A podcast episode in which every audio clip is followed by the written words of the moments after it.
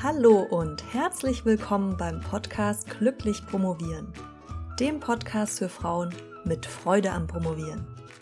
Mein Name ist Dr. Marlies Klamt und ich freue mich, dass du heute dabei bist. Hallo, schön, dass du eingeschaltet hast. Heute möchte ich über eine Frage sprechen, die mich von einer Promovendin erreicht hat letzte Woche.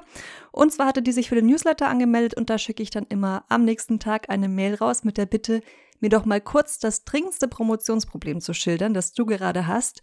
Und ja, das benutze ich dann ganz gerne als Anregung für Podcast-Episoden. Und in diesem Fall habe ich beschlossen, die Frage direkt zum Thema der nächsten Episode zu machen, nämlich der dieser Woche.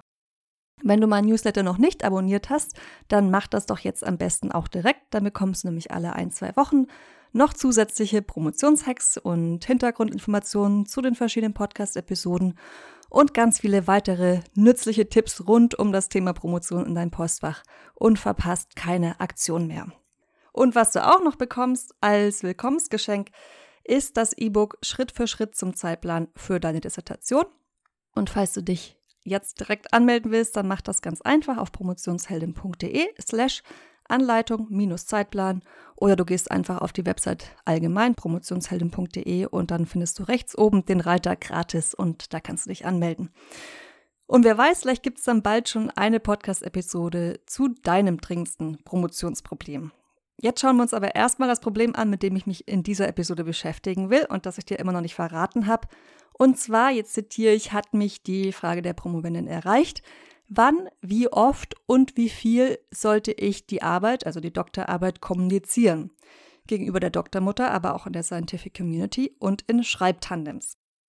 Und dann hat sie mir das noch ein bisschen erläutert. Sie hat geschrieben, dass sie immer wieder am Überlegen ist, wie nützlich Tätigkeiten sind, die zwar irgendwie mit Wissenschaft zu tun haben, aber eben nicht direkt die Promotion voranbringen. Das sind dann solche Dinge wie Lehraufträge an Hochschulen, Vorträge an Hochschulen, Jobs als wissenschaftliche Mitarbeiterin oder sonstige ja, Arbeiten an der Uni, mit denen man zwar Kontakte herstellen kann und ein Netzwerk aufrechterhalten, was ja potenziell zu späteren Jobmöglichkeiten führen kann, so hat sie das beschrieben, aber eben nicht die, die Promotion direkt voranbringt. Und dann, ich bin immer noch bei ihrer Mail, schreibt sie auch noch, unter, sie möchte gerne wissen, unter welchen Umständen bzw. in welcher Phase der Promotion es sinnvoll ist, die ganze Kraft in die Promotion zu stecken und wann man sich auch mal zeigen sollte. Und ja, das spannt sie dann auf an den zwei Polen, entweder oder zwei Haltungen, dass die Arbeit, eine gute Arbeit nichts bringt, wenn sie keiner sieht, was natürlich stimmt, ja, auch wenn es vielleicht erst am Ende der Promotion ist. Und auf der anderen Seite die Haltung, dass Nebenaktivitäten, also alles, was nicht promotionsrelevant ganz direkt ist, zwar gut für die eigene Sichtbarkeit sind, aber eben am Ende in der Scientific Community nur der Titel zählt.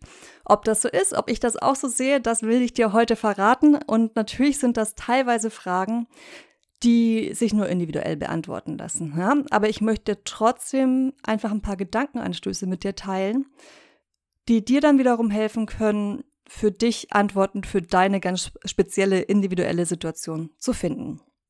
Insgesamt werde ich drei Punkte ansprechen, die alle drei unterschiedliche Aspekte hervorheben und die dir aber alle drei dabei helfen können, eben für dich eine gute Entscheidung zu treffen. In Bezug darauf, wie, wann, wie oft, mit wem du deine Kommunikation, äh, deine Dissertation teilst und darüber sprichst. Kommen wir zum ersten Punkt. Und zwar möchte ich, dass du darüber Klarheit erlangst, was das Ziel der, ich habe das jetzt mal promonitionsnahen Aktivitäten ist. Ja? Und da stecken natürlich einige Möglichkeiten schon in der Fragestellung bzw. der Erläuterung der Frage, das, was ich dir gerade vorgelesen habe oder ja, erläutert habe. Und da würde ich dir vorschlagen, dass du in die Entscheidung auf jeden Fall deinen Berufswunsch einbeziehst, insofern der schon klar ist. Aber wenn du darüber Klarheit hast, kannst du auf jeden Fall strategischer planen, wie wenn du das noch nicht hast. Also wenn du jetzt eine Karriere in der Wissenschaft oder in einem wissenschaftsnahen Feld anstrebst, dann wirst du sicher andere Prioritäten haben, als wenn du nicht an der Uni oder in einer Forschungseinrichtung bleiben willst. Beispiel Lehraufträge. Klar, die machen sich natürlich irgendwie immer ganz schick im Lebenslauf, ja? auch für andere Jobs ist es eine interessante Erfahrung. Aber Lehraufträge schlucken einfach unglaublich viel Zeit und Energie, vor allem wenn du einen Kurs zum allerersten Mal gibst. Ja? Und die finanzielle Entlohnung wiederum ist eher, ich sag jetzt mal, symbolisch. Deshalb können Lehraufträge zwar dann sinnvoll sein, wenn du jetzt sagst, ich möchte später in der Uni arbeiten und ich promoviere über ein Stipendium und kann deshalb keine Lehrerfahrung sonst vorweisen. Das heißt, da würde ich sagen, kannst du tendenziell schon sagen, dass das sinnvoll wäre, das zu machen. Auch weil du dann eben eine andere Anbindung ans Institut hast. Wenn das jetzt aber nicht so ist, dann würde ich sagen, hm, eher nicht. Ja? Also beispielsweise auch, wenn du vielleicht schon als wissenschaftliche Mitarbeiterin gearbeitet hast, da deine Lehre hattest, du dir in deinen Lebenslauf schreiben kannst, aber jetzt ein Stipendium hast, dann würde ich da jetzt nicht noch einen Lehrauftrag annehmen, außer der bringt dich wirklich in der Dissertation zum Beispiel weiter, aber das wäre jetzt eine andere, eine andere Frage. Wenn jetzt deine Situation aber so ist, dass du zum Beispiel als wissenschaftliche Mitarbeiterin an der Uni arbeitest und den Berufswunsch Professorin hast, dann bieten sich vielleicht solche Dinge an, wie zum Beispiel bei einem Berufungsverfahren dich anzubieten, in die Kommission zu gehen, weil du damit einfach einen ganz direkten Einblick bekommst, wie ganz genau in deinem Fachbereich solche Verfahren ablaufen können. Das wäre so eine promotionsnahe Aktivität, die dich zwar extra Zeit und Arbeit kostet, aber im Hinblick auf deinen Berufswunsch, und für den machst du ja den Doktortitel auch unter anderem, einfach sehr viel weiterbringen kann. Also das fände ich dann keine Zeitverschwendung, sondern sehr, sehr sinnvoll investierte Zeit. Ansonsten würde ich dir raten, strategisch zu planen, also sowohl was den Zeitpunkt angeht, von jetzt zum Beispiel Veröffentlichungen oder Vorträgen, aber auch die Anzahl. Ne? Und da immer, wenn es geht, auch irgendwie auf Synergieeffekte setzen, also zu schauen, dass du zwei Fliegen mit einer Klappe schlägst ja? Und jetzt nicht zum Beispiel über ein Thema schreibst, was komplett nichts mit deiner Dissertation zu tun hat, außer du möchtest dich ja aus irgendeinem Grund auch noch profilieren, wäre auch wieder eine andere, eine andere Prioritätensetzung, dass du Dinge mehrfach verwerten kannst und dass du unbedingt auch auf die Qualität schaust und nicht nur auf die Quantität von deinen Veröffentlichungen. Ja, also Peer-Reviewed Articles haben einfach einen anderen Stellenwert, als die, die das nicht sind. Noch ein Ratschlag, den ich dir geben möchte, ist, dir Lebensläufe anzuschauen von Personen, die auf genau den Stellen sitzen, die du gerne haben würdest. Ja, und gerade zum Beispiel bei Juniorprofessuren solltest du da ganz schön sehen können, was sie alle schon gemacht haben an Vorträgen und Publikationen, bevor sie die Juniorprofessur angetreten haben, was sie dann auch dadurch qualifiziert hat. Ja? Also, das habe ich, glaube ich, ein bisschen schräg formuliert. Also, du wirst sehen können, was sie gemacht haben, bevor sie die Juniorprofessur angetreten haben. Und das sind dann auch die Dinge, die sie offensichtlich, weil sie die Juniorprofessur bekommen haben, für diese Stelle qualifiziert haben. Bei Professuren liegt das ja teilweise schon so lange zurück, da wirst du vielleicht schon sehen, was die Dissertation war als Thema, ja. Aber nicht unbedingt herausfinden, was sie alle schon publiziert haben, weil das dann, ja, was da nur eine Auswahl gibt und das dann nicht unbedingt die Sachen sind, die sie ganz am Anfang gemacht haben. Aber schauen kannst, anschauen kannst du sie natürlich trotzdem mal. Was ich jetzt insgesamt damit sagen will, ist, geh strategisch vor. Überleg dir also, welche Anzahl an Vorträgen, an Publikationen und wo, also national zum Beispiel versus international, Publikationen in Sammelbänden, in Fachzeitschriften, peer-reviewed oder nicht. Also was, schau auch da, was einen Stellenwert, was, was für einen Stellenwert in deiner Fachkultur hat und überleg dir dann, ja, welche Anzahl da sinnvoll ist. Und wenn du dir das überlegt hast, dann würde ich das auf jeden Fall auch mit deiner Betreuerin, deinem Betreuer absprechen. Oder zum Beispiel, wenn du eine Mentorin hast, ja, dann ist das auf jeden Fall auch eine gute Person, mit der du sprechen kannst, wenn dir die aus diesem Umfeld kommt. Und dann würde ich einfach abgleichen, ob das, was du dir da ausgedacht hast, auch realistisch ist. Und zwar sowohl über die Zeitpunkte, also das Wann, als auch über die Häufigkeit, also das Wie oft würde ich mich da, würde ich mir Gedanken machen und mich dann darüber austauschen bzw. abklären, ob das sinnvoll ist. Und das würde ich dann wirklich auch ganz, ganz strategisch und strukturiert, also diese Vorträge und Publikationen in deinen Zeitplan eintragen. Weil die werden dich Zeit kosten. Ja, also gerade wenn du zum Beispiel nicht kumulativ promovierst, dann hast du das vielleicht nicht so eingeplant, dann hangelst du dich eher an Promotionsphasen, an Kapiteln entlang. Aber gerade dann ist es umso wichtiger, dass du dir das wirklich auch richtig einplanst. Und wie ich am Anfang von dieser Episode schon gesagt hatte, wenn du noch eine Vorlage brauchst in den Zeitplan, dann kannst du dir gern mein kostenloses E-Book runterladen und da sind auch zwei Mustervorlagen drin. die du dann für dich anpassen kannst. Nochmal der Link, das war promotionsheldin.de slash Anleitung minus Zeitplan.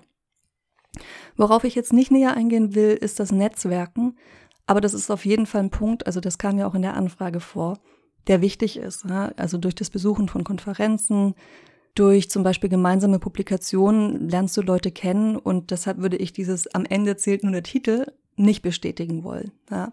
Eine Bewerbung von jemandem, den ich schon kenne, den ich persönlich einschätzen kann, wo ich weiß, ob ich die Person riechen kann oder nicht, die lese ich ganz anders als von jemand komplett Fremden. So, jetzt habe ich sehr ausführlich über den ersten Punkt gesprochen. Die nächsten beiden werden ein bisschen kürzer werden. Der zweite Punkt, über den ich sprechen möchte, ist die Art der Rückmeldung, die du von deinem Betreuer, deiner Betreuerin bekommst. Weil es natürlich auch darum geht, wie oft du mit deinem Betreuer, mit deiner Betreuerin über deine Arbeit kommunizierst. Und meiner Erfahrung nach ist es so, dass die wenigsten Betreuer und Betreuerinnen, ich sage nicht gar keine, aber wenige wirklich auch regelmäßiges Feedback einfordern. Falls das auch bei dir so ist, dass das nicht eingefordert wird, dann liegt es also weitgehend in deiner Hand, die Rückmeldung zu holen oder das zu unterlassen. Und wie oft du das jetzt wiederum machen willst, hängt auch davon ab, wie du mit Feedback umgehst und wie leicht du dich da verunsichern lässt. Ich habe letztes Jahr mal zwei Episoden gemacht zum Umgang mit Kritik. Die möchte ich dir da sehr ans Herz legen und die werde ich dir auf jeden Fall auch in den Show Notes verlinken. Also da schlage ich vor, frag dich selbst, wie gehst du normalerweise aus Gesprächen mit deiner Doktormutter, deinem Doktorvater raus, ja? oder auch aus E-Mail-Kommunikation, wo es um Feedback geht? Fühlst du dich da jedes Mal wie durch den Fleischwolf gedreht und ja, so als müsstest du die Arbeit eigentlich nochmal von vorne strukturieren und planen? Oder hast du ganz gezieltes Feedback bekommen, mit dem du gut weiterarbeiten kannst und das dir aufzeigt, ja, wo du die Richtung vielleicht ein bisschen anpassen musst, aber wo du auch schon auf dem richtigen Weg bist. Und ein anderer Punkt, den ich mir da auch noch überlegen würde, ist, wann du das Beste, also das Beste im Sinne von brauchbarste Feedback bekommst von deinem Doktor, Mutter, deiner Doktorvater. Bekommst du das eher, wenn du ja schon ausgereifte Ideen präsentierst? Oder ist vielleicht dein Betreuer, deine Betreuerin eine Person, mit der du gut brainstormen kannst? Oder die, ja, die dir dabei helfen kann, auch halbgare Ideen gemeinsam auszubrüten? Eine kleine Einschätzung meinerseits, meistens sind die besser darin, ausgereifte Ideen zu beurteilen. Aber das kann sein, dass du Glück hast und da jemanden hast, der dir einfach auch, der sehr, der oder die auf dem Weg auch sehr unterstützend ist. Ja, und an diesen Fragen würde ich dann das Wann und das Wie oft du dich mit deiner Betreuerin, deinem Betreuer zu deiner Doktorarbeit austauschen solltest, festmachen. Wann ist jetzt der Zeitpunkt gekommen? Und das ist der dritte Punkt, über den ich noch kurz sprechen möchte. Nicht mehr über die Dissertation zu sprechen. Also irgendwann kommt der Punkt, wo Feedback von außen in Form von Anregungen, was du auch noch oder stattdessen machen könntest, also egal, ob sich das jetzt auf Theorie, auf die Methode, auf den Untersuchungsgegenstand, deine Daten und so weiter bezieht, irgendwann kommt der Punkt, wo du dieses Feedback nicht mehr willst, diese Anregung, ja, wo es nicht mehr sinnvoll ist. Und wann ist jetzt dieser Moment gekommen?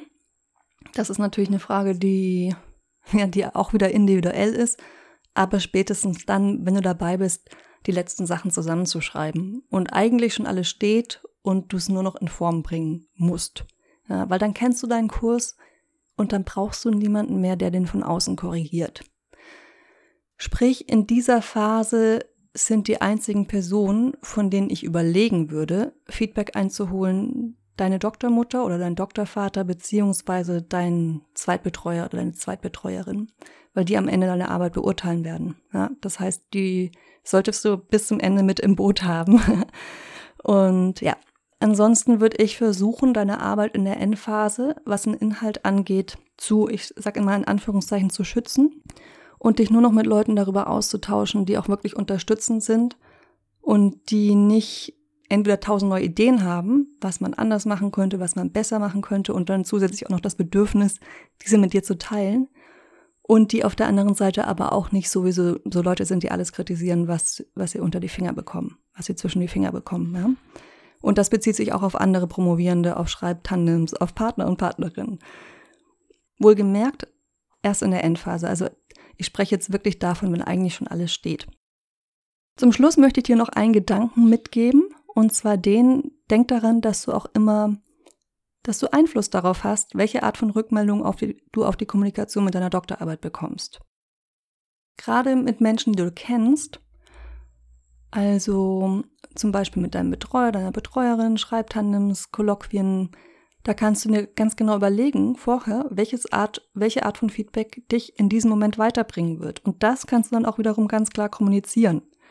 Denn wenn dein Gegenüber weiß, was du brauchst, dann ist es viel wahrscheinlicher, dass du das auch bekommen wirst.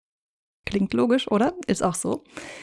Ich hoffe jetzt, dass diese Anregung dazu, wie, wann und wie oft du über deine Dissertation kommunizieren solltest, sowohl mit anderen Personen als auch in Publikationen oder auf Konferenzen, dir geholfen haben, für dich ein bisschen mehr Klarheit darüber zu bekommen oder ein bisschen mehr zu wissen, was in deiner Situation sinnvoll ist.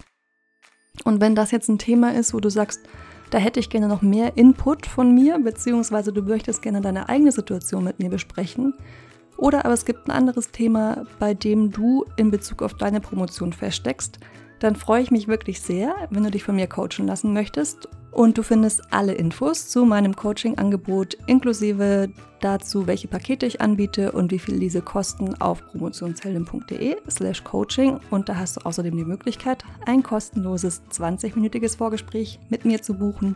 Und da können wir gemeinsam schauen, ob und wie ich dir weiterhelfen kann. Wir hören uns dann wieder nächsten Mittwoch. Bis dahin glückliches Promovieren, unabhängig davon, ob du gerade über deine Doktorarbeit sprechen willst oder nicht. Deine Malis.